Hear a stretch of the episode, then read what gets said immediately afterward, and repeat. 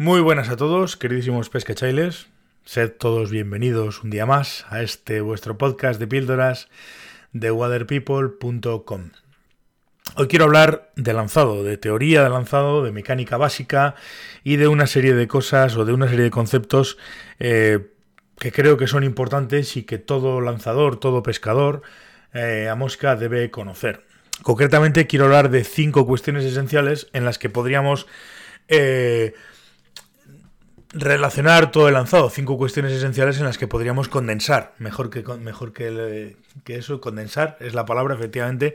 Digamos la técnica de lanzado. Eh, estos cinco, estas cinco cuestiones esenciales, bueno, las desarrolló o las el primero que las, que las teorizó y que habló sobre ello fue un instructor llamado Bill Gamel, que habla de los cinco esenciales del lanzado a mosca.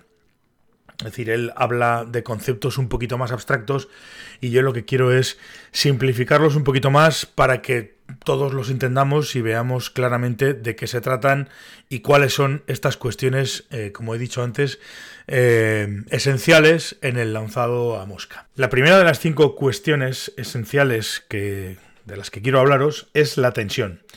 Nosotros en todo momento vamos a necesitar tensión en la línea, o dicho de otra manera, que la línea esté completamente tensa, porque no, no queremos que en todo el conjunto de la caña, de, la línea, etcétera, haya puntos de o donde haya línea floja. No queremos línea floja entre la mano no lanzadora y la, y la primera anilla o la anilla de, de salida. No queremos línea floja en la punta de la línea. No queremos línea floja en toda la línea que tenemos fuera de la caña. Entonces tenemos que tener muy claro que la tensión en todo momento es fundamental. No solamente fundamental, sino que es parte importantísima de todo esto. Porque si no hay tensión, vamos a tener eh, problemas a la hora de. a la hora de mover línea en el aire. Da igual que tengamos mucha línea, da igual que tengamos poca línea. Siempre tiene que haber tensión en todo este. en todo este conjunto. La segunda de las cuestiones fundamentales es la aceleración, que tiene que ser en todo momento constante sin saltos, sin variaciones, sin dudas, sin vacilaciones, constante, absolutamente constante, suave, progresiva, uniforme durante todo el golpe de lanzado, pero sobre todo constante. Eso es importantísimo. Entonces, si tenemos tensión, si tenemos una aceleración constante, pues ya tenemos dos de las cinco cuestiones fundamentales. Lógicamente, una vez que hemos terminado de acelerar, pues debemos de parar. Y ese movimiento de parada debe ser lo suficientemente enérgico como para que la caña flexione y contraflexione y envíe la línea en la dirección a la que venimos. Antes, hace tiempo, se hablaba de una parada enérgica. Eh, hay otras teorías que hablan de que la parada no tiene que ser tampoco una cuestión excesivamente enérgica. Depende un poco de la escuela y depende también un poco de la cuestión. Hay incluso eh, escuelas en las que la parada es algo que no, que no existe. Básicamente esa parada viene a ser una finalización al movimiento de aceleración. Yo vengo por un carril de aceleración y llega un momento en el que tengo que parar. Y entonces paro de la manera más, más o menos enérgica porque vengo arrastrando la línea. Con lo cual, pues lógicamente esa, esa línea tiene que salir por encima de la punta de la caña de alguna manera. Y esa manera es parando. Parando en el momento en el que yo termino, paro para que toda la línea se proyecte en la dirección en la que viene la caña.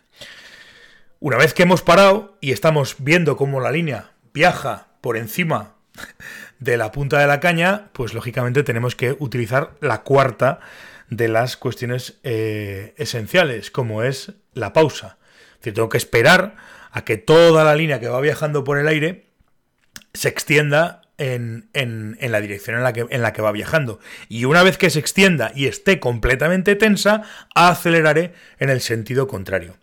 ¿Por qué tengo que esperar a que todo se, se, se, extienda? Pues porque si yo termino, si yo empiezo a mover el brazo en el, en el movimiento contrario antes de que se termine de extender, lo que hago es eh, una contra eh, tensión, con lo cual estoy perdiendo energía. Entonces, en el momento que todo esté tenso, automáticamente tengo que empezar el movimiento contrario. Por eso muchas veces en el movimiento delantero es fácil de ver, muy fácil de ver, pero en el movimiento trasero, pues lógicamente si no miramos no lo vemos. Con lo cual, pues si alguno habéis estado conmigo y me habéis oído, o habéis pescado, o hemos hecho algún curso o alguna cosa, pues siempre os voy a decir que es fundamental, importantísimo, mirar el lance trasero, sobre todo para, para, para ver qué coño pasa por detrás porque tenemos, mucha gente tenemos la manía de iniciar el movimiento antes de tiempo, otros por lo que sea ni siquiera terminan a parar y no le dan tiempo a viajar a la línea, etcétera, etcétera, etcétera. Entonces, eh, esa, esa pausa que se, que se requiere tiene que ser la pausa, evidentemente, hasta que todo el conjunto se extienda. Y la última de las cinco cuestiones esenciales es la alineación. Eh, alineación en el sentido de que todo tiene que estar perfectamente simétrico. Si yo estoy apuntando a un objetivo delante, tengo que apuntar en una línea recta absoluta a un objetivo detrás. ¿Por qué? Lógicamente por lo mismo que estábamos comentando antes.